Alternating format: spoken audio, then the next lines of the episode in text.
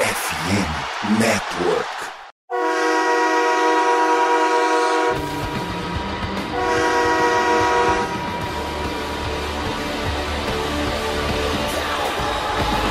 Fala, torcedor do time mais amado, mais querido e, como sempre, o mais sofrido dos Estados Unidos, do Brasil, do mundo. Estamos falando do Dallas Cowboys. Sejam bem-vindos a mais um podcast do Blue Star Brasil. E aqui quem fala sou eu, como de praxe, sempre eu, Gabriel Platt. Já passaram alguns dias, um pouquinho, a cicatriz aí do jogo contra o 49ers está começando a aparecer, então é, a ferida está tá cicatrizando, né? Podemos falar sobre mais algumas coisas aqui, sem ficar se lamentando muito. Mas antes de falar sobre qualquer coisa, vamos apresentar aqui os participantes. Primeiro você, Diego, tudo bem com você? Fala Plat, fala Vinícius ouvintes, tudo tranquilo. Volto a dizer, me doeu mais ano passado que nesse ano, mas claro que é uma ferida aberta desde 95, 96, então é uma ferida que é difícil de cicatrizar. Mas o cara tá calejado, né, Plat? Né, Vinícius? Então vamos tocando a vida adiante, sempre acreditando no futuro melhor. Vinícius, pergunta aleatória: você já comeu uva congelada? Ainda não, mas é uma boa ideia. Foda que a uva tá caro. A, a, minha nutricionista deu a ideia de, tipo, você pega a uva sem caroço, óbvio, tipo aquela uva verde, e coloca no congelador e come, tipo, ser gelado, até porque aqui no Rio de Janeiro, meus amigos, o calor que tá aqui. Eu não vou nem perguntar pra você, Vinícius, como é que tá aí em Cuiabá, porque acho que é, é comparação injusta. Mas aí, pô, você come, eu, eu tava comendo aqui justamente a uva congelada que, pô, qualquer alívio nesse calor, eu já tô orando aos céus aqui. Mas tudo bem com você? Tudo certo, Diego, ouvintes. Cara, aqui também tá insuportável. Eu já tô. A gente tem o quê? Dois minutos de gravação e eu já tô grudando na cadeira.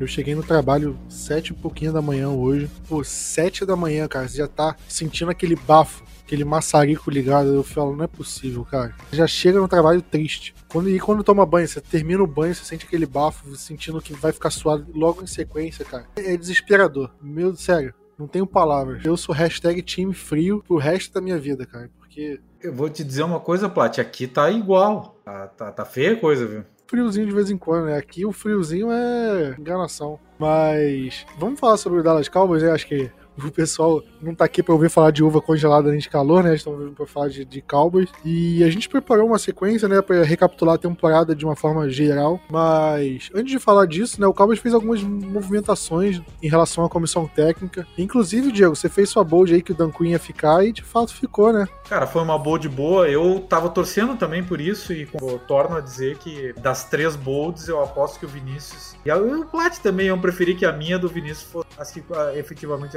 acontecessem, se tornasse realidade. Eu não sei, eu tava com um palpite realmente que ele ia ficar. Acho que se ele fosse sair para ser treinador, teria saído no ano passado. E acho que, assim, é um, um acréscimo, claro que é uma manutenção, né? Mas sempre uma felicidade ficar com o nosso melhor treinador uh, abaixo do, do, head coach, né? E eu acho sensacional. E eu acho que definiu também, tenho certeza que definiu a ideia do Dan Quinn é ser, ele se achou enquanto coordenador defensivo, pelo visto não tem interesse em ser head coach, esse, esse é o entendimento do time, pelo menos é, aparenta isso. É mais ou menos que nem o Wade Phillips, né, que sai de Dallas não muito bem, né, como treinador principal, como head coach, se torna um, um, coordenador defensivo e leva o Super Bowl com o Denver Broncos. Mas te falar, quando você falou isso como bold, dava para considerar não como bold, né, porque ah, o Dan Quinn já tinha feito isso ano passado, só que esse ano, cara, eu, eu, eu achava que era mais provável que ele saísse, sabia? Porque Denver Broncos foi atrás dele de novo, o Arizona Cardinals, o, o Colts, ele tava bem em alta, né, dois anos em sequência com uma defesa em alto nível, eu achei que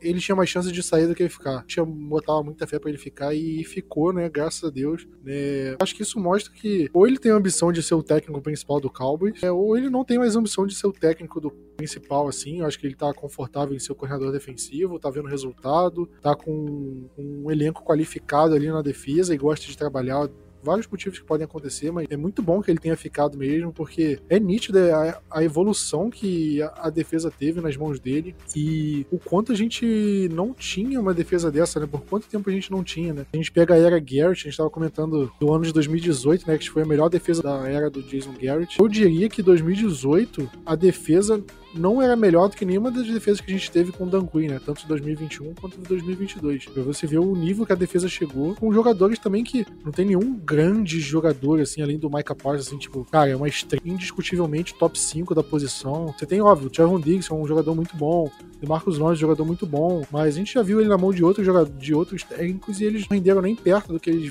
vêm rendendo, né? E aí você pega Jaron Curse, que era um cara que estava esquecido, nunca produziu nada na liga e tá jogando muito bem. Nick Hooker, que era considerado um bust e, pô, fez uma temporada muito boa. É, Leighton Van Der Esch, que quantos de nós a gente já considerou ele como carta fora do baralho e ele voltou a jogar bem com o Dan Quinn, né? Então são muitos nomes que o Dan Quinn conseguiu elevar e fazer jogar acima do que a gente esperava. Então uma baita manutenção, né, ele. E Vinícius, ao contrário do Dan Quinn, né, o Kellen Moore era um que a torcida pediu muito a cabeça, além do Mike McCarthy, né? Você vê pela reação no Twitter, principalmente após a eliminação. O Kellen Moore foi um dos mais criticados, assim. E quando o Mike McCarthy deu aquela coletiva de imprensa, né? Ele meio que ficou o tempo todo meio ensaboando, né? Quando ficaram perguntando do Kellen Moore, não, ele vai ser avaliado, que não sei o quê. E meio que já estava decidido ali que ele ia sair, né? Acabou que ele de fato saiu. Segundo o Cowboys, foi em comum acordo. E não durou muito tempo, ele já assinou com o Los Angeles Chargers pro cargo de coordenador ofensivo. Você gostou da saída? Você acha que o Cowboys deveria ter é, tomado essa decisão mesmo? Ou você acha que foi uma decisão errada? É, aquele comum acordo que a galera que já terminou um relacionamento sabe como é, né, Prat? Que um entra com a bunda, o outro entra com o pé. Dizem que foi um comum acordo. Mas pensando assim, eu gostei da demissão por motivos de que a gente falou semana após semana diversas vezes que o playbook do Kellen Moore era muito fraco, né? Tipo, ou era muita corrida pelo meio, tinha rotas slants, não fazia play actions e coisas do tipo. E beleza, ele fez isso no jogo contra a Tampa no jogo contra o Niners não fez. Então mostrou muito que era uma montanha russa esse playbook dele, né? Tipo, tinha os altos e os baixos. Só que mesmo a gente vencendo muito bem, conseguimos um recorde muito bom, ao meu ver, e pelo que dá para entender da diretoria do Cowboys, foi de muitos mais baixos do que altos é, durante todo o ano. Elas têm possibilidade de melhorar ofensivamente de, em diversos aspectos, principalmente com, com essas jogadas. Não sabemos como vai ser para esse ano de 2023, mas acho que é bom um recomeço. Tem que ver se o deck consegue jogar bem com outro técnico, né? Ao que tudo indica vai ser uma carta chamando essas jogadas, mas é necessário, é necessário mudar um pouco. Kellen Moore já tá o quê? Desde a época de jogador, entrou como técnico, assistente, depois foi QB coach, agora o offensive coordinator. Tava muito naquele de a gente gosta dos nossos caras e é uma família, mantém ele por quase, sei lá, uma década no time. Precisava mudar um pouco disso, precisava trazer né, coisas diferentes, coisas novas para a equipe e imagino que ou eu espero que vai ser isso que vai acontecer para esse ano agora. E o que, você achou da decisão do Mike McCarthy chamar jogadas? Você gostou ou você acha que um, o Cowboys deveria trazer um novo coordenador ofensivo e esse sim que tivesse a liberdade de chamar as jogadas do ataque. Eu confesso que eu não vou lembrar muito bem como era o, o ataque do Packers com, com ele chamando as jogadas, né? A gente sabe que final do final dos anos, do, acho que o último e penúltimo ano teve muito teve muita treta ali com o Rodgers, mas acho que no ano que ele ganhou o Super Bowl foi o McCarthy que chamava as jogadas. Então, assim, podemos esperar algo bom. Como saiu boatos que o McCarthy e o Kellen Moore tinham diferenças de estratégias e filosóficas sobre o ataque. Eu espero, pelo menos isso, que McCarthy veja esses pontos que o Keller Moore não aproveitava. Usar mais o nosso jogo corrido e coisas do tipo. E assim, eu acho que vai ser importante pro McCarthy porque acaba sendo o ano principal dele no Hot City, né? Tipo, cara, se você for muito ruim esse ano, independente se você chegar nos playoffs, você vai ser demitido. Ok que já tem, sei lá, três anos do, do Mike McCarthy em Hot City, né? Todo ano as pessoas, as mesmas pessoas falam as mesmas coisas. E ele continua em Dallas. Mas acho que esse ano, com essa demissão do, do Kevin Moore, com a manutenção do Dan Quinn e de uma boa defesa. E agora ele tomando as rédeas dessa, do nosso ataque, cara, ele precisa montar algo muito bem feito para não ser demitido. Então, com isso, por conta dessa batata quente dele assando aí, eu imagino que a gente vai ter um ataque um pouco mais. Um pouco mais não. Bem diferente de 2022 e melhor positivamente aonde a gente reclamava demais aqui nos nossos podcasts. Pelo que eu li, é um ataque meio diferente do que o Kellen Moore costumava fazer em Dallas e tal. E é uma opção diferente, eu acho que, como você falou, não tinha mais clima assim pro Kellen Moore ficar, né? E acho que foi uma decisão correta. Eu acho que é válida a tentativa e mais importante, como Vinícius, o Mike McCarthy está no olho do furacão, né, agora, né? Qualquer problema que o ataque venha até agora, é ele na reta, né? Não tem mais o Kellen Moore como bode expiatório ali. Inclusive, foi uma coisa que a gente comentou no podcast quando acabou a temporada de 2020, né? Quando o Cowboys trouxe o Dan Quinn, que a gente falou, cara, o Jerry Jones deu carta branca pro Mike McCarthy escolher a comissão técnica que ele quisesse. E ele escolheu o Mike Nolan de corredor defensivo. O Mike Nolan foi muito mal demitido após uma temporada só. E a gente falou, cara, se o Mike McCarthy faz uma escolha errada para coordenador defensivo, né? Não vai ser mais o coordenador defensivo que vai estar na reta, vai ser ele também. Pô, o Jerry Jones deu uma chance e deu errado. Deu a segunda, vai dar errado de novo? Pera aí, né? No caso do coordenador defensivo, deu certo. Mas nesse caso do Kelly Moore, pode dar errado. Por exemplo, ah, Kelly Moore tava com problemas, demitiu, beleza. Mike McCarthy quer chamar jogadas. Beleza, justo. Mas se der errado, não tem mais o coordenador ofensivo ali para jogar a culpa, né? Então, que isso vai jogar contra o Mike McCarthy e coloca uma pressão a mais para ele render, né, para ele fazer esse ataque se desenvolver da maneira como a gente espera que se desenvolva. E não só o Kellen Moore, né? Teve o, o Doug Nussmeier, que já tava com Dallas e também foi demitido. Então, assim, a, agora o McCarthy pode escolher o seu OC, né? O seu coordenador ofensivo e o técnico de QB para Dallas. E acho que o, e o RB Coach também. não lembro se ele, se ele que contratou o Skip Pitt. Mas, tipo, ele pode puxar mais peças que ele tem, o, ou desejo, ou mais conhecimento de causa. O, o skip pitch é dele, viu, Vinícius? O skip pitch é dele, é dele. Então, ótimo, então, ótimo. Mas, tipo assim, pelo menos foco nessa parte do, do QB, né? Que, querendo ou não, é a principal peça qualquer elenco do, da NFL. Ele pode contratar o seu coordenador ofensivo que ele deseja, né? Que é par, parça dele, digamos assim e o QB coach para que consiga moldar certinho essas três cabeças do jeito que o McCarthy quer. Algo que não acontece em 2022 nem 2021. De fato, vai ser é um problema, assim, por. Não um problema, mas é, é uma situação que, que você coloca uma pressão em cima do Mike McCarthy e ele precisa dar conta do recado, porque se não der, é ele na reta. Eu tava falando, né? O problema do Kellen Moore não é ser um coordenador ofensivo ruim. Ele é, é ser um cara inconsistente, né?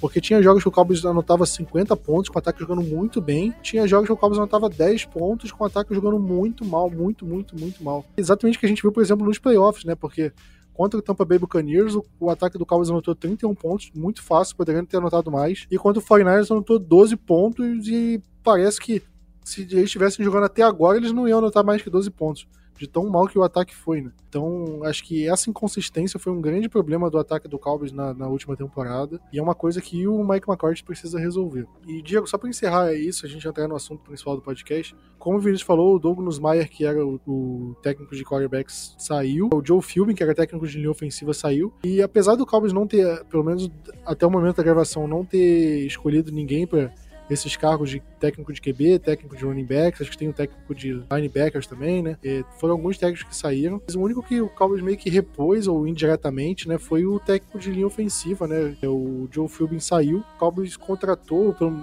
pelo menos os relatos não que contratar, que o Cowboys contratou, mas em anúncio oficial, o Mike Solari, um veteranaço. Ele foi técnico, ele participou da comissão técnica do Cowboys durante o, o período do Tom Landry. Se vocês não sabem, Tom Landry ele foi demitido em 89, quando Jerry Jones foi comprou o time. Ou seja, ele treinou o Cowboys antes do Jerry Jones comprar o time, pra vocês verem quanto tempo faz. É, é um veteranaço. Ele, o último trabalho dele foi no Seattle Seahawks. Diego, você tem mais informações dele? Você, o que, você achou do, da contratação? Você acha que Joe Philby merecia cair mesmo? Olha, eu acho que a reformulação tinha que ser bem geral. Até citasse os outros ali, o Nussmeier, eu acho que tinha que cair também.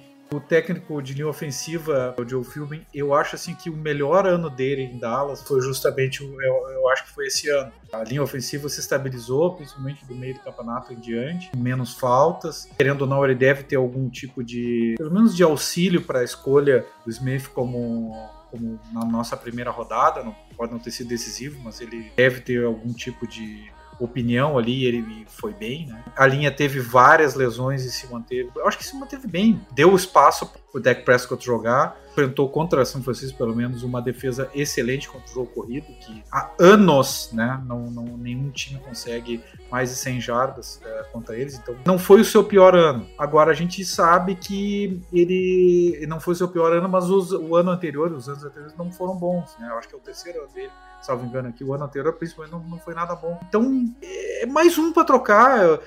Sobre o Mike Solari, ele tem um Super Bowl com o 49ers na década de 90, quer dizer, é, é veteranaço, é, 68 anos, vamos dizer que tá na flor da idade, não dá para cair no caixão, mas também não, não senhor, né? Fala sério. Eu não tenho a menor informação dos últimos tempos, realmente o último grande trabalho dele, o maior trabalho foi o Seattle Seahawks. Para mim vai ser uma surpresa. Agora, não é surpresa a saída, porque se vê que deram carta branca mesmo agora para o McCarthy e diz, tá, foi ali o problema, então resolve que a batata quente está na tua mão. Uma das formas de solucionar foi limpar né, toda, quase toda a parte de técnicos que não eram vinculados a ele, e um deles era justamente o de ofensivo. Falando especificamente do cargo de coordenador ofensivo, o Cowboys entrevistou dois nomes, né? O técnico de running backs do Carolina Panthers e o técnico de tight ends do Los Angeles Rams acho que não tem nada concreto ainda. E acho que só vamos ter alguma coisa concreta na semana que vem, quando a gente gravar o outro podcast. Então, é, a gente vai falar mais sobre isso no próximo podcast, tá? Fiquem tranquilos. Só uma coisa, Plat, sobre, o Solari, que eu esqueci de falar. Ele só tem, ele, ele só treina time grande, né? Se for pegar assim, é São Francisco, depois Chiefs, Seahawks, volta pro São Francisco, Green Bay, New York Giants, volta pro Seahawks. Quer dizer, é um cara também bem requisitado. É, dá para ter alguma esperança em, em, relação a um trabalho importante dele. Sim, sim, sem dúvida, sem dúvida. Vamos partir para o momento mais importante da, da live, que é o simplesmente o BSB Awards. Eu acho que toda tempo a gente faz isso, que a gente lista aqui todos os nossos destaques da temporada, sejam eles destaques positivos ou destaques negativos. E a gente tem que quebrar a cabeça para lembrar, né? Porque é difícil lembrar de todos os lances, né? Eu tava vendo aqui, é, é complicado. Mas acho que dá para sair coisa legal, dá para sair discussão boa. Vou começar com uma simples, perguntar pro Vinícius. Vinícius, para você, na temporada do Cowboys, incluindo o playoff, é, para você, qual foi a melhor vitória do Cowboys na temporada? Seria muito fácil falar a vitória em cima de Tampa. Ou você, eu digo, deve falar isso. Mas eu gosto da vitória que a gente teve contra o Bengals na semana 2. A gente veio de uma semana 1 um com o Prescott lesionado. Já, a gente já sabia que ia perder ele por algumas semanas. Pô, já olha, ó, olha a tabela semana 2. Bengals. Os caras que, né, estavam Super Bowl, chegaram ali próximo, tavam, deram um jeito de melhorar o time pro, pro Joey Burrow, né? Pegaram o Leo Collins, contrataram jogadores de linha ofensiva, melhoraram a defesa e chegaram longe também no playoff de 2022. E, cara, a gente ia jogar com Cooper Rush, né? Ninguém, não tinha uma pessoa torcedor do Cowboys que falava assim: a gente vai ganhar esse jogo. Impossível ter, ter algum maluco que pensou nisso. E por fim, a defesa foi ali. Esse primeiro jogo mostrou que a defesa tinha chances de ajudar demais esse time na saída desse jogo sem o Prescott. E a gente acaba vencendo por 20 a, 10, 20 a 17, ok. Não foi um jogo né, com um placar elástico, mas pô, a gente segurou o Bengals com Joey Mixon, com Jamar Chase, com T. Higgins, com Burrow, a só 17 pontos e a gente ganhar dos caras com um QB reserva e já com os problemas da nossa linha ofensiva, foi o começo da nova esperança. O Vinícius me puxou o tapete aí, sacanagem, né? É a minha primeira lembrança de melhor vitória é justamente essa. Depois do primeiro jogo, sinceramente, pá, a gente joga tanta toalha e, e pega a toalha do chão tantas vezes, né? Mas eu depois do primeiro jogo, eu já tava pensando assim: olha, Dallas vai ter escolha 1, um, entre, vai ter uma das cinco primeiras escolhas, top 5 do próximo draft. Vamos estar com um treinador novo, vamos ver se o QB vai ser o mesmo, aquela coisa toda, né? Deck com mão quebrada, rush, esperança nenhuma. É óbvio que a melhor vitória foi contra o Tampa Bay. Agora, na temporada regular, eu fecho com o Vinícius, a melhor vitória que, que eu achei inacreditável assim, foi contra o Cincinnati Bengals e que não fosse essa vitória, eu, eu sinceramente eu acho que a gente ia estar no top 5, top 7, quem sabe, de escolhas para o próximo draft. Falar da Tampa Bay porque não tem como, né? Acho que a vitória do jeito que foi, em playoff, do jeito que o deck jogou contra o Tom Brady, que o Cowboys nunca tinha vencido, A gente tinha perdido para eles na semana 1. Tem que ter um voto para ela. Mas acho que vale menção honrosa. A vitória contra o Giants também em Nova York, né? O Giants estava invicto com o Cooper Rush, foi uma baita vitória a vitória contra o Vikings também, 43, né? Acho que baita vitória. Vitória contra o Texans, apesar de pô, ser o pior time da liga na, na época, mas foi uma vitória no finalzinho, mostrou que o time tinha capacidade de reverter jogos assim, né? E conseguiu também, acho que foi uma grande vitória. Mas nenhuma supera essa do, do Bucks na, na, nos playoffs, né? acho que não tem como. Eu, eu até, até acho, Plat, é unânime. O Vinícius também acha. A gente só citou uma outra vitória porque é pra ter uma graça aí também. E a pior derrota, Diego? Sem dúvida nenhuma, Green Bay.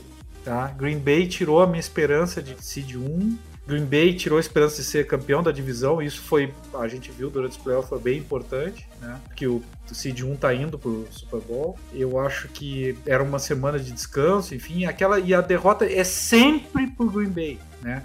De virada, jogando mal o segundo tempo. Eu não sei, eu detesto o Green Bay, eu acho um adversário clássico, assim, eu coloco o Green Bay como a pior derrota, principalmente se for considerar a temporada regular, e um time ruim do Green Bay. Ruim, enfim, é isso aí. Agora eu que sigo o Diego. Cara, é bom que assim, Dallas teve poucas derrotas, né? Não dá para contar a derrota para Washington porque, pô, já era jogo acabado. Temporada acabada. Mas esse jogo contra Green Bay pesou, porque a gente fala assim, era acho que, sei lá, uma das melhores oportunidades que Dallas tinha para vencer o Packers, que desses últimos anos tá, tá difícil. Ok, jogando lá, mas lei do ex, com Mike McCarthy, como o Diego falou, um time ruim do, do Packers, e a gente sofre ainda que acaba perdendo no, no extra time, cara. Foi essa daí foi doída e pesou demais na hora de conseguir vencer ou não essa divisão acho inaceitável vocês falarem isso quando a gente foi eliminado da forma que foi pro 49ers, tá? Acho que foi uma derrota ruim pro Packers, machucou, mas ser eliminado pro 49ers da forma que a gente jogou, tendo jogado na semana anterior, né? Acho que eliminação em playoff acho que tem que ser a pior derrota. Por mais que a derrota do Packers seja, seja sofrida, a derrota pro Buccaneers na semana 1 foi bem dolorida também, porque perdemos o deck, perdemos um monte de jogador, time muito mal, né? a gente perdeu completamente a perspectiva da temporada no, no começo, mas tem que ser a do 49 Pra mim, não tem discussão aqui.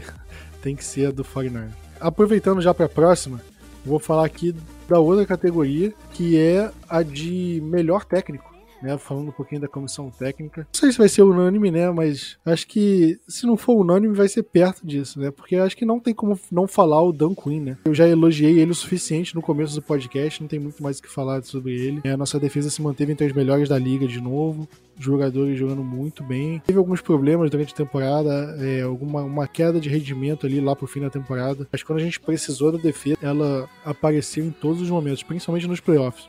Né? Nos dois jogos de playoffs, a defesa jogou muita coisa, muita coisa, e colocou o ataque em, em condições claríssimas de ganhar o jogo nas duas partidas. Na, contra o Buccaneers venceu, contra o 49ers não. Então tem que ser o Dan Quinn. E Vinícius, concorda comigo? Concordo, cara. Agora eu concordo com você, vai, para você não ficar, para você não ficar bravo com a gente. concordo, cara, realmente. O, o que o Dan Quinn elevou a nossa defesa nenhum outro técnico ali conseguiu fazer o mesmo que ele. Ainda bem que ele, a gente mantém ele no cargo. Vou votar com o relator também, né, Vinícius, pra gente não perder a amizade aí do Plat. O Plat tava bravo com a gente, então vamos ficar com o Dan Quinn aí. Menção honrosa pro Mike McCarthy, que eu acho que ele foi bem esse ano. Isso aí é polêmica, hein? O pessoal vai te xingar aqui nos comentários. Cara, mas não adianta, né? É o segundo ano consecutivo que ele faz 12 vitórias, 20, 13 vitórias não dá para tirar essa, essa, essa, esse mérito dele.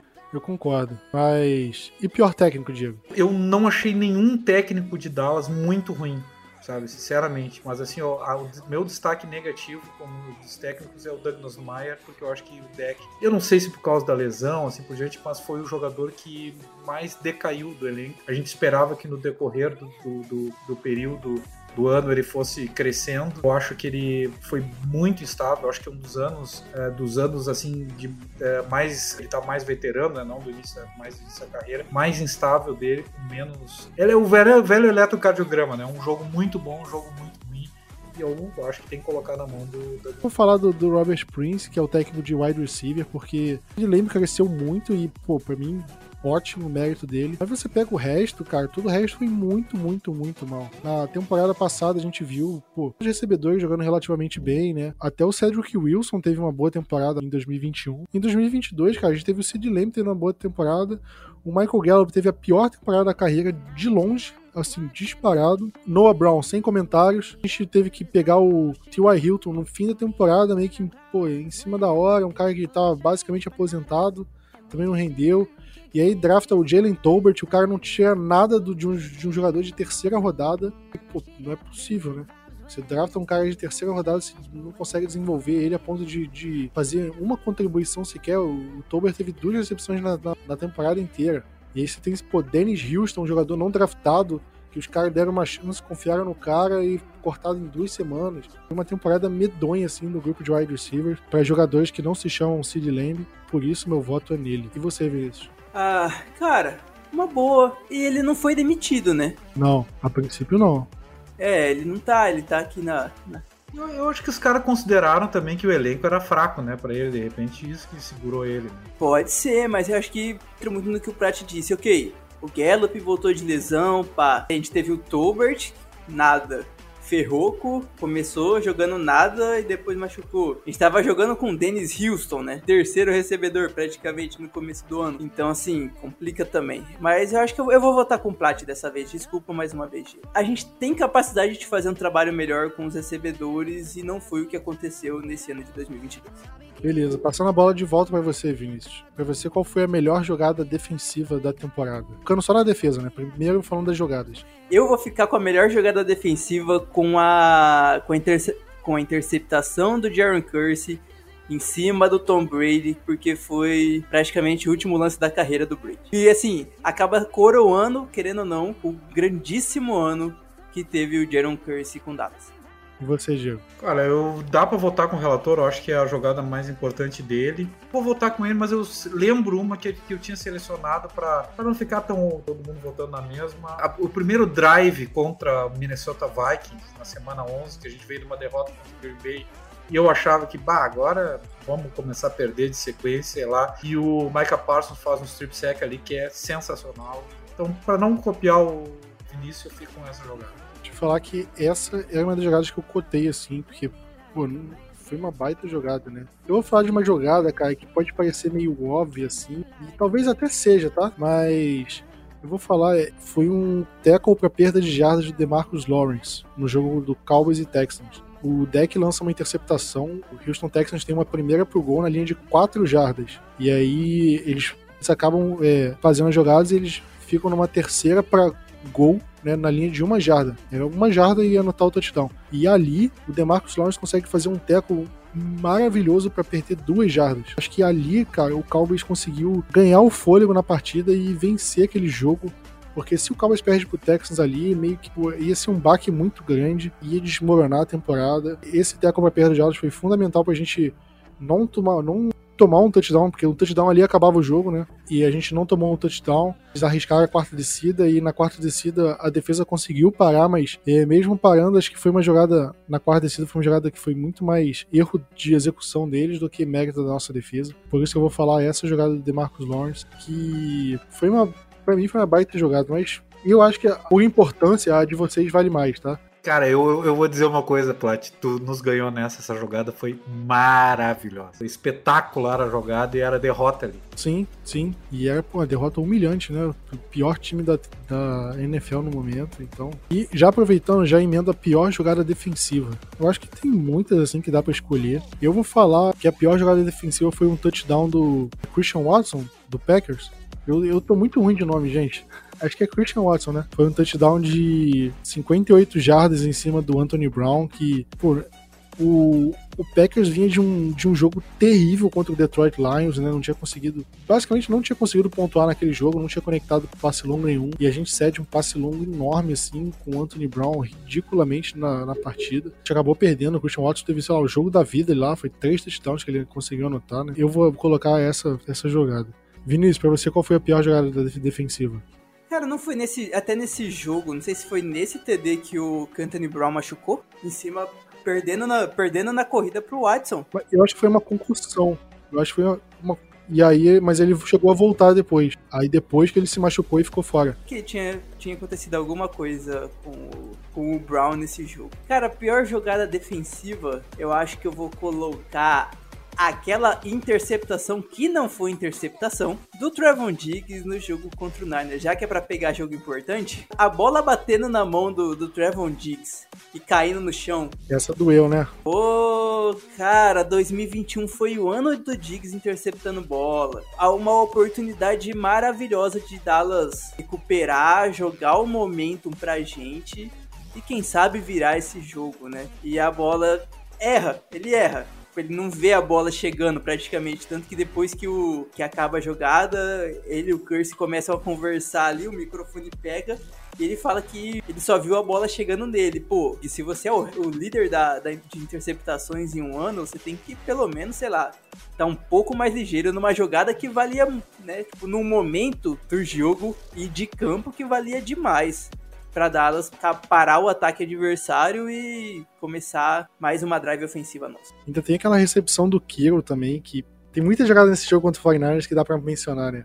Mas não vou dar cola pro Diego, não. Fala a sua, Diego. Eu concordo que essa do Vinícius aí foi dolorida, mas eu acho que tecnicamente não foi uma jogada errada. Eu tô, assim, uma jogada assim pior, né? Mas realmente uma, acho que foi a que doeu mais. Só que para mim a pior jogada defensiva é aquele touchdown do Zay Jones contra o Jacksonville Jaguars de, acho, 50 jardas, sei lá. Porque esse cara foi o terror da nossa defesa. E ali virou o jogo, salvo engano, eles botaram uma diferença. E esse jogo foi um, um, um massacre humano com o torcedor de Dallas, né? De ver o jogo desmoronar, então eu coloco essa jogada de fiasco. Nosso número um correndo passo de trote atrás do Zay Jones. Acho que já dá para falar também do, do, dos próximos tópicos, né? Acho que dá para falar junto, inclusive. A gente pode falar é, quem foi a surpresa e quem foi a decepção na defesa. Acho que se quiser eu posso até começar, né? Eu acho que a surpresa um jogador que eu não esperava. Vou deixar pra vocês falarem o nome mais óbvio, não vou comentar aqui. Mas um nome que me surpreendeu, que eu não achei que ia render tanto, foi o Malik Hooker, tá? Porque temporada passada, ele era reserva, né? A gente tava fazendo o Jaron Curse, já até esqueci quem era o outro safety, mas eu, eu lembro que ele não era titular de forma regular.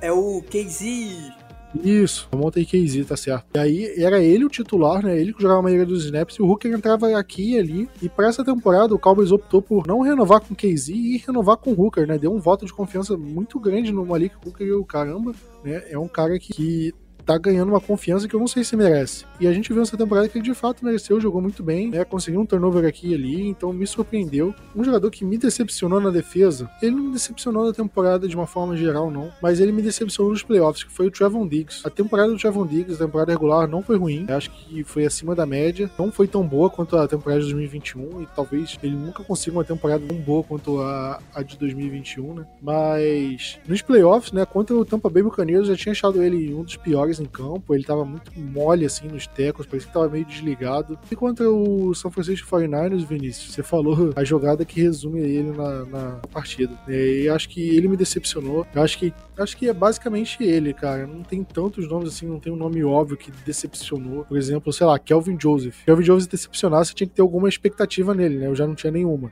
Então não tem como se decepcionar com ele. Então vai a partir disso. E você, Vinícius? Surpresa e também vai, vai acabar depois sendo meu voto de novo, é o Blend. Acho que, é o, acho que esse é a pessoa que você falou que era o óbvio, né? Não tem como. Acho que muitos dos, jogo, dos outros jogadores já mantinham um certo nível, então acabam não sendo tanta surpresa assim. E o Mukuamo teve um jogo, praticamente dois jogos, para poder ganhar isso. Então acho que não tem como vai ser o Blend mesmo essa surpresa se a gente colocasse ele como titular antes, quem sabe a gente poderia ter alguns momentos contra a, a, jogada do Christian Watson que você disse poderia ter sido diferente. É uma opção. É um se que a gente vai ficar na, na cabeça pensando se ele fosse titular, será que a gente tomaria esse TD ou não? Infelizmente, fica no se, mas é uma baita surpresa. Cara, decepção para mim é o Anthony Barr. Veio com o nome de. Não vou falar peso, porque veio barato. Mas era um nome bom quando jogava no Vikings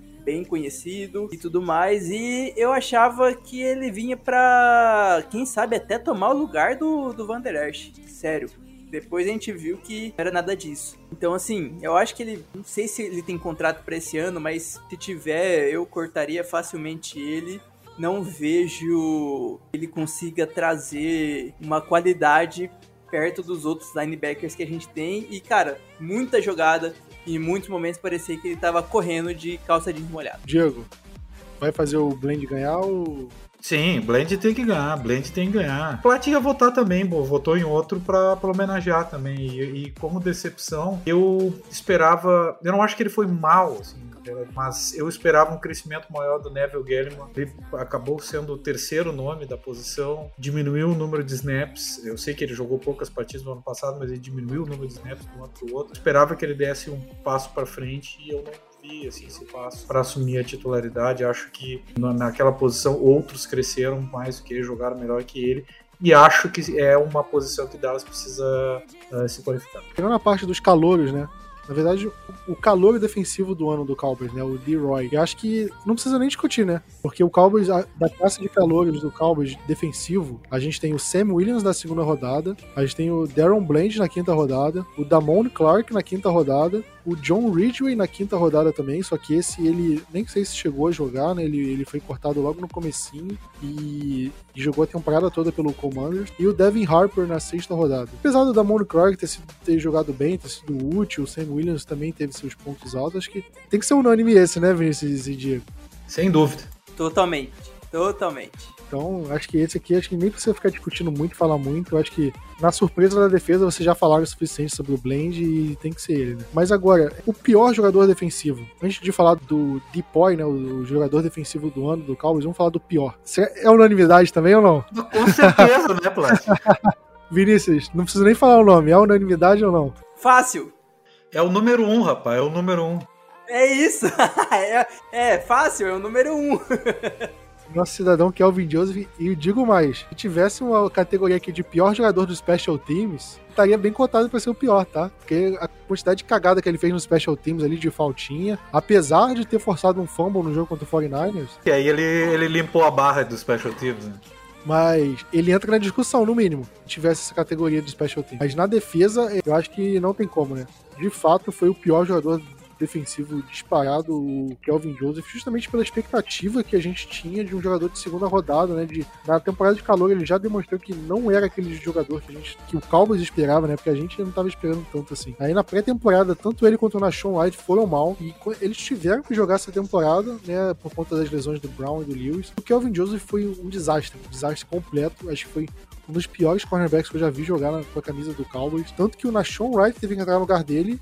E o Nashon Wright, que, tinha, que tava pior do que ele na, na temporada passada, na pré-temporada. E o Nashon Wright conseguiu jogar minimamente melhor que o Kelvin Joseph na reta final. Por mais que o Nashon também seja um cara muito ruim, sem condições de fazer parte do elenco do Cowboys, ainda assim ele foi melhor que o Kelvin Joseph. Né? Então isso mostra como o Kelvin, Kelvin Joseph chegou, o nível que ele chegou. Espero que ele não esteja no time para a próxima temporada, porque não só ele prejudica o time, como ele tira uma vaga de um jogador que poderia contribuir. Qual o jogador que da, da, da pré-temporada que teve uma temporada mais ou menos e poderia ter ocupado o lugar dele e ter contribuído mais do que ele contribuiu, né? Acho que isso diz por si só. E agora, melhor jogador defensivo. É unanimidade também? Eu acredito que sim, né? Cara, é, é tão unanimidade que ele usa duas vezes o número um, né mesmo? Tem que fechar o site, né? Se, se não for unanimidade. E olha que a gente teve muitos jogadores jogando bem na, na, defesa, né? Como, como eu falei, a defesa foi uma das melhores da liga. Então, para a defesa ser melhor da liga, não pode ter só um jogador jogando muito bem. A defesa, como geral, tem que jogar bem. E a defesa toda jogou bem. Só que esse cara, fora de série, né? Senhor Micah Parsons, ou Marca Passo. Mais uma temporada inacreditável. Não sei quando vai sair o podcast, mas até semana que vem vão sair a lista do. a premiação da temporada da NFL, né? E, e o Micah Parsons é um dos finalistas por, o jogador defensivo do ano. Com certeza ele vai conseguir alguns votos, ele vai ganhar, não tem como saber, né? Mas na temporada de calor ele ganhou o calor defensivo do ano de forma unânime, acho que nunca tinha acontecido isso na história, tinha acontecido mais uma, uma vez só. Ganhou alguns bons votos para jogador defensivo do ano como calor né, que foi uma marca inacreditável. E agora ele também volta firme pro jogador defensivo do ano e não duvido nada dele ganhar, tá? Vamos, vamos deixar o pro próximo podcast para quando a gente gravar depois da, da nomeação, a gente discute se foi justa a posição que ele ficou entre jogadores defensivos ou não. Mas, Vinícius, agora indo pro ataque. Qual é a melhor jogada ofensiva da temporada? Pode falar pior também, se você quiser. A gente falou aqui antes no podcast que eu sou péssimo de memória nesse caso, tipo, ah, certas jogadas. Mas aquela terceira pra 30, que o T.I. Hilton salvou a gente, com, sei lá, alguns snaps sendo um jogador do Dallas Cowboys, querendo ou não, ao meu ver, me marcou a um certo ponto e trouxe aquela pulguinha na orelha de por que, que a gente não trouxe esse infeliz antes? Por que, que a gente não tentou reforçar o grupo de recebedores desde a semana 1, sendo que ele estava totalmente livre. Não é, assim, uma jogada tão importante no jogo contra Tampa, claro, mas ao meu ver, ele tem, essa jogada tem um grande espaço por tudo, né? 30 jardas, sendo a terceira descida e sendo um recebedor que acaba de chegar no time.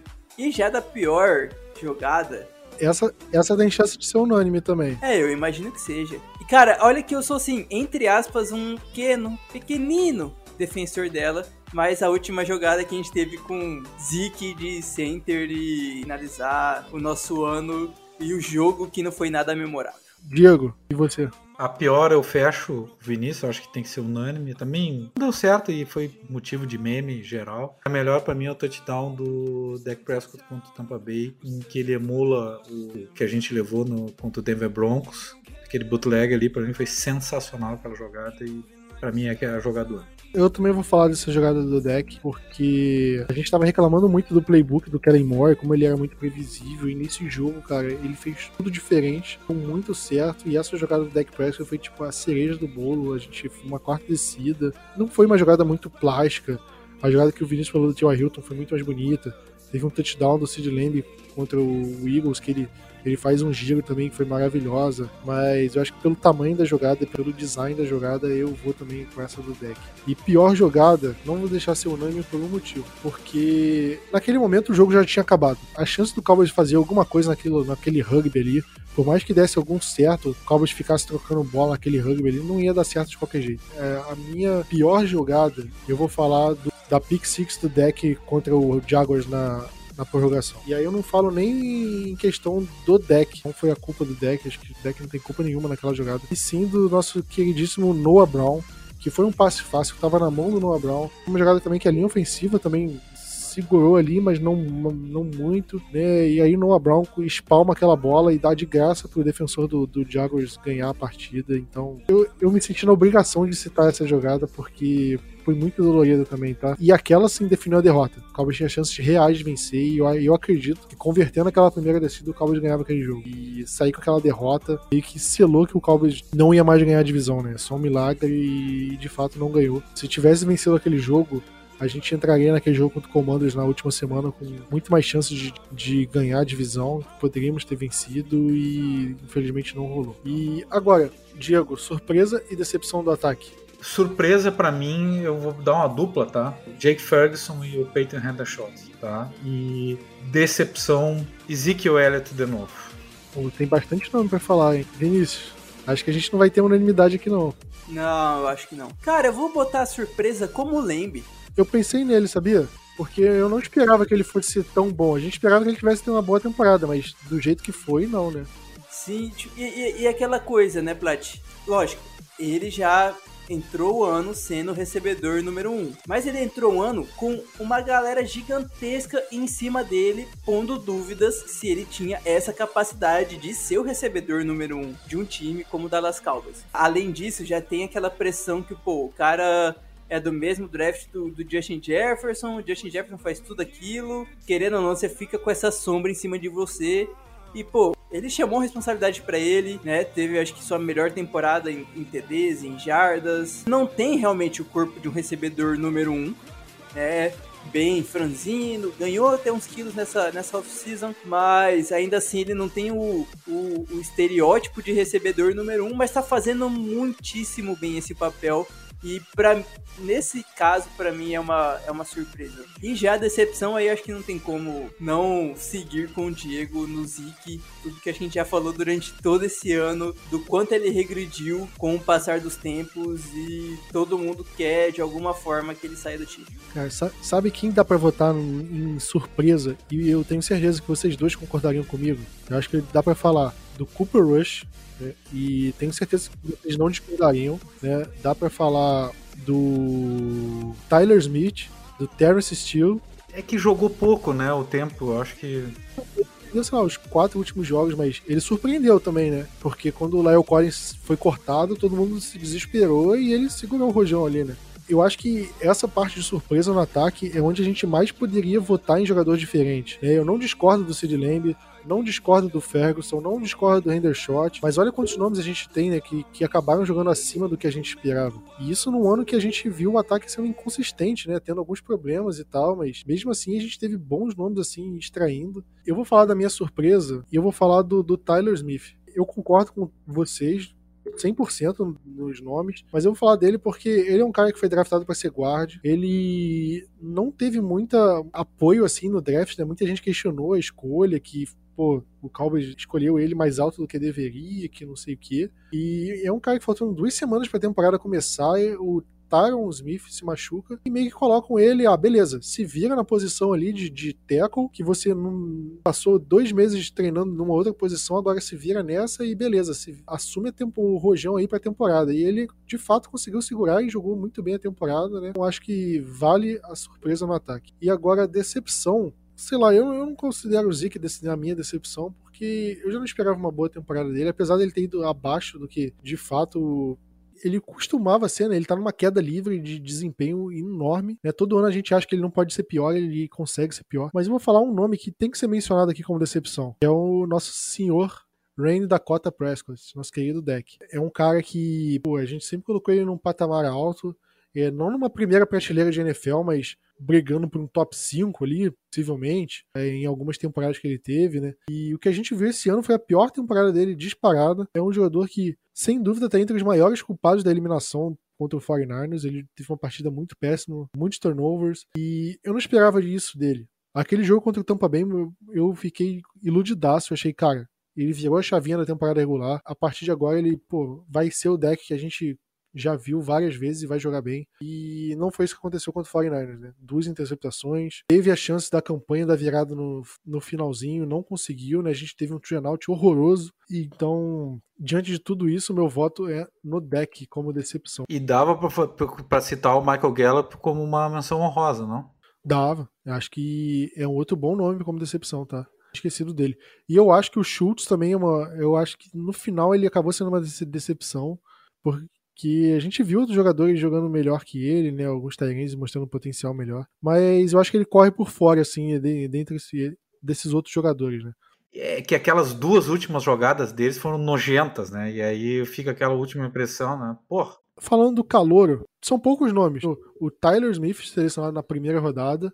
A gente tem o Jalen Tolbert, wide receiver selecionado na terceira, o Jake Ferguson, Tyrande selecionado na quarta, e o Matt Valetsco selecionado na quinta rodada. Como eu falei que o Tyler é a surpresa no ataque, eu também coloco ele como o melhor calor ofensivo. Vinícius, concorda ou vai votar em outro? Eu só não concordo porque como ele já era um calor de primeira rodada, você já tem uma expectativa bem alta para ele. Mesmo do tudo que você falou, né? Pô, teve a mudança de guarda, pateco ali e tal mas você já cria, querendo ou não, cria uma expectativa. E dos Tyrants, que o Diego tinha citado, do Ferguson e do Hendershot, o Hendershot foi um drafted, né? É, tem razão, esqueci dele. Eu tava vendo só os draftados. O, o Jake ia estar tá quarta rodada, né? Ah, eu não sei se, se o Hendershot entra nessa categoria, mas se, se for, vamos colocar essa dupla de Tyrants que, assim, ao meu ver, tranquilamente a gente não precisa assinar com o Dalton Schultz esse ano dá pra gente descartar aqui o Tolbert e o Valetsco, né? Porque eles basicamente não jogaram. O Valetsco não jogou a temporada e o Tolbert só teve duas recepções, né? Então fica entre o Tyler Smith, o Jake Ferguson e algum undrafted. No caso, você falou do Hendershot, foi o que mais participou, né? Mas teve, sei lá, Dennis Houston, se alguém quiser falar alguma coisa dele. Se a gente soubesse que o Ferguson e o Hendershot fossem nesse nível, não precisava nem ter assinado a, a tag do chute de 10 milhões nessa temporada. Para mim, eu acho que os dois calouros conseguiriam segurar a, a bomba por bastante tempo. Capaz de poderem segurar na próxima temporada, né? Vamos, vamos falar depois com a situação do Schultz em outro podcast. Mas e você, Diego? Vai desempatar isso? Eu vou ficar com o Tyler Smith. Eu acho assim que o Jake Ferguson e o Hendershot foram surpresas para mim, tá? Mas quem jogou bola foi o Tyler Smith. Ele, para mim, jogou muito bem, assumiu a titularidade. E eu tenho esperança de, quem sabe, ele dar o passo à frente até virar um tackle. Né? Eu gostei muito dele e eu não esperava esse futebol todo dele. Eu achei um grande jogador mesmo. Partindo pro pior jogador ofensivo, é unanimidade? Sim. Concordo. Tem que ser o camisa 21, né? Tem, tem, não tem jeito. Esperamos que seja a última vez que a gente precise votar nele. Eu fico triste falando isso, cara, porque eu gosto muito do Zeke, cara. E apesar de não ter concordado com escolher ele na quarta escolha geral, ele foi um cara que, pô, ele fez muito pelo Cowboys, assim, jogou muito, né, nos primeiros anos. É duro ver ele jogando do, do jeito que ele tem jogado, né? Tipo, você vê que, pô, parece que tem dois sacos de cimento em cada chuteira, cara. E o cara tá muito devagar, muito pesado. Parece que ele não consegue, né? Não consegue render mais nada. Então acho que tem que ser o, o Zeke, infelizmente. E melhor jogador ofensivo. Eu vou falar meu voto aqui, vou ser o primeiro. Ao contrário do Zeke, nosso querido Tony Pollard merece esse voto aqui, pelo menos para mim. Mas tem sempre um outro voto, tem sempre o Zach Martin, que é o cara que merece todos os votos do mundo, mas ele infelizmente está numa posição não é muito privilegiada na NFL e acaba sendo esnobado por isso. Mas eu vou falar o Tony Pollard. Diego. Eu vou falar o Sid Lamb. Para mim, o Sid Lamb foi demais nessa temporada. Eu, para mim, foi o melhor jogador ofensivo. Acho ele sensacional. Acho a camisa 88 sensacional. E acho que ele tentou segurar até o fim o ataque sozinho. Aquela recepção dele na longa contra o 49ers é coisa de, de outro mundo. Aquela recepção foi inacreditável. Infelizmente, a campanha não terminou em pontuação, mas ele deu esperança para aquele jogo. Vinícius, você vai desempatar ou vai falar o Zac Martin e deixar tudo embolado? Cara, só não vou falar o Zac Martin porque ele cometeu uma falta esse ano. Só por isso. Entendeu? Uma falta e uma pressão no ano inteiro. Não dá para votar nele. Um ao Pro, um Pro Bowl, mas cedeu uma pressão e uma falta esse ano. Nesse caso, eu vou desempatar pro lado do Lembre. Porque é o, que, é o que o Diego diz, cara. A camisa 88 tem todo o seu, seu charme, a sua história. E o Lembe tá honrando muito bem essa camisa. Confirmei aqui, Zack Martin e Micah Parsons foram do primeiro time do All Pro e Sid Lamb no segundo. E, e, só uma coisa, quem sabe o Sid Lamb fosse time número um se o Dak Prescott tivesse uma, um ano mais consistente. Talvez, talvez. Ou se o Dak não tivesse machucado também, né? Tem isso. Porque com o Cooper Rush o Sid Lamb ele ficou muito renegado, né? Ele não teve tantas recepções, não teve jogos tão grandes assim. Tanto que o Noah Brown foi um jogador que foi muito acionado no, no Cooper Rush, porque é, como os dois sempre foram muito reservas, né? Eles tinham uma química maior. Então era muito mais fácil pro Cooper Rush buscar o Noah Brown e a gente viu isso nesses jogos que o Cooper Rush jogou. Se fosse o deck na temporada inteira, a gente poderia ter visto números ainda maiores do Leme, porque o deck não ia buscar o Noah Brown tanto quanto o Cooper Rush buscou, né? Então acho que tem essa, esse disclaimer aqui. O Lemo jogou o ano inteiro com marcação dobrada, às vezes triplicada, porque era a única arma, né, que, que todos os times sabiam que era a única arma que Dallas tinha. Exato. E agora, rufem os tambores, nosso MVP o jogador mais valioso da temporada. Vinícius, quer abrir as honras? Falar o seu voto. Já aproveita que o nome dele começa ali, né? Então vai ser o MV Parsons. Acho que é óbvio, pelo menos para mim, ele é o MVP desse time. Mais uma vez que, se eu não me engano, ano passado, esse mesmo voto que eu dei. E se ele continuar jogando desse jeito, 2023 vai ser de novo o meu voto pra ele. Diego, você consegue votar em outro para dar um suspense? Não, impossível, né, Plant? Impossível esse cara aí. Não vou comprar a camisa dele porque dá azar, né? As últimas camisas que eu comprei foram do Shanli, do, do. Não, antes do Demarcus Werder, ele vai embora. Shanli se machuca, aí eu compro do, do Ezekiel Elliott e aí ele vai preso, praticamente preso não, mas é suspenso na liga, não sei o que, começa a decadência. Não quero dizer nada pra vocês, eu tô com a camisa agora do Dak Prescott, então não compra a camisa 11 para não zicar, é um jogador sensacional. Eu tenho ele como MVP, jogador maravilhoso e sem dúvida alguma o coração desse time. Ô, ô, Diego, eu comprei a do DeMarco Murray. No último ano do Murray em Dallas, ele acabou indo pro Eagles. E também depois comprei a do Seahawks. É, não vamos nem dizer o que, que, o, o, que, que o Plat comprou, porque daqui a um pouco eles vão saber qual é o culpado né, do Dallas não ser campeão.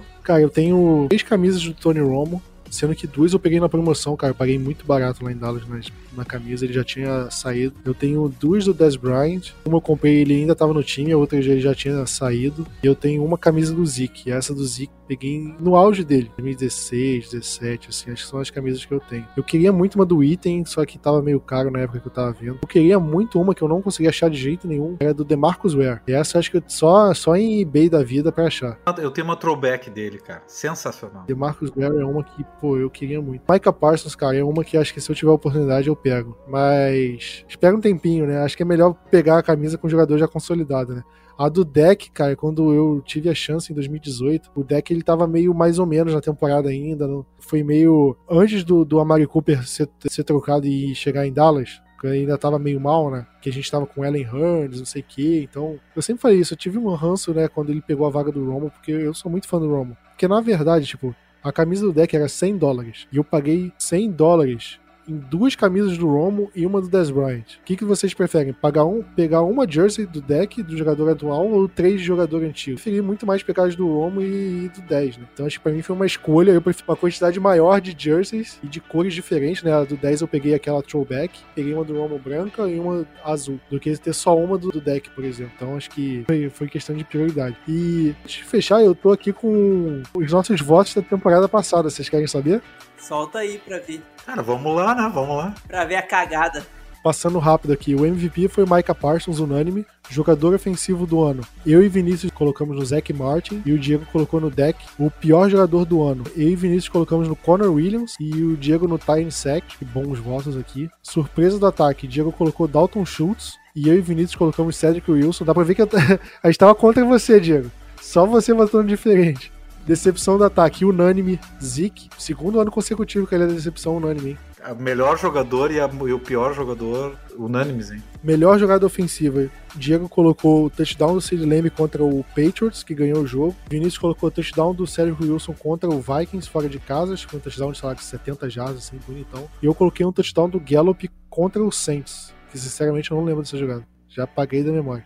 Pior jogada ofensiva. Vinícius colocou a pick six do Holcomb no jogo contra o Washington. O jogo que a gente tava bem, aí o deck lança uma pick six bizarra e quase que o Washington empata o jogo. E eu e o Diego colocamos a última jogada da temporada, né? Aquele quarterback draw do deck Prescott, que a gente acaba o tempo, a gente não consegue fazer uma jogada mais sequer e é eliminado nos playoffs. Jogador defensivo do ano, unânime Micah Parsons, mas a gente deixou unânime que o Trevon Diggs era segundo lugar, porque a baita temporada do Diggs, né? Pior jogador defensivo, unânime, Jalen Smith.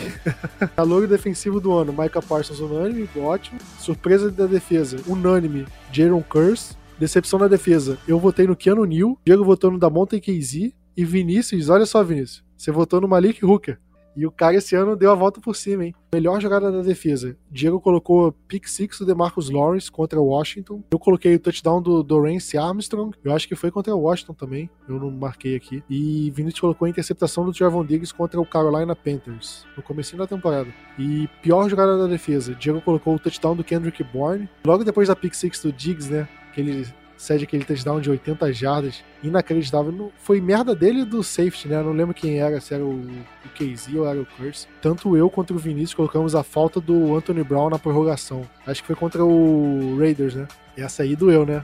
Sim, uma, uma sequência de falta dele. Né? E da prorrogação foi para perder o jogo, né? Doída demais. E aí, melhor técnico, unânime, Dan Quinn. Era pra ser unânime, hein, Diego? Segundo ano, hein? Segundo ano. Não, você botou no Macate, não votou?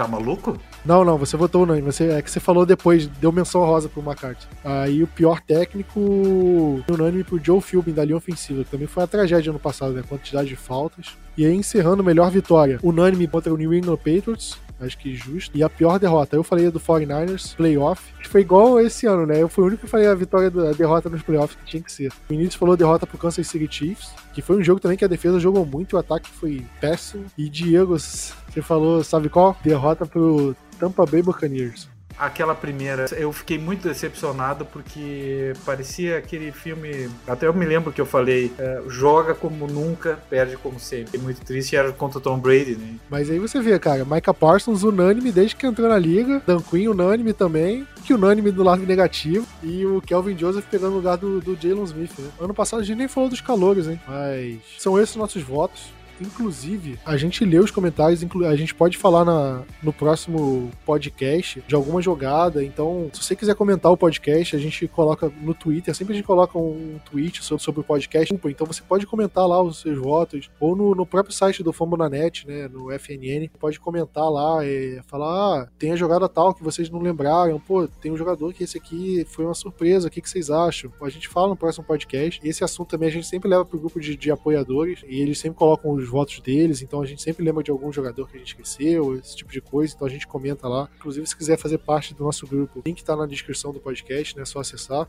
Mas é isso.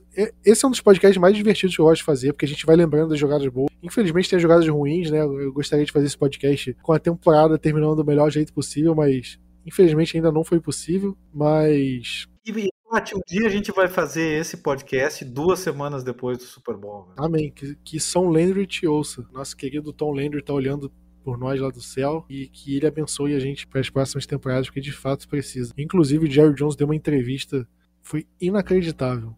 Inacreditável. Eu quase larguei o cabo de mão vendo a, a entrevista que ele teve, que foi inacreditável. Parece que nada vai mudar, mas é assunto para outro podcast. Né? Esse aqui era mais focado nisso. Então, vamos ficando por aqui. Aquele abraço, tamo junto. Go Cowboys!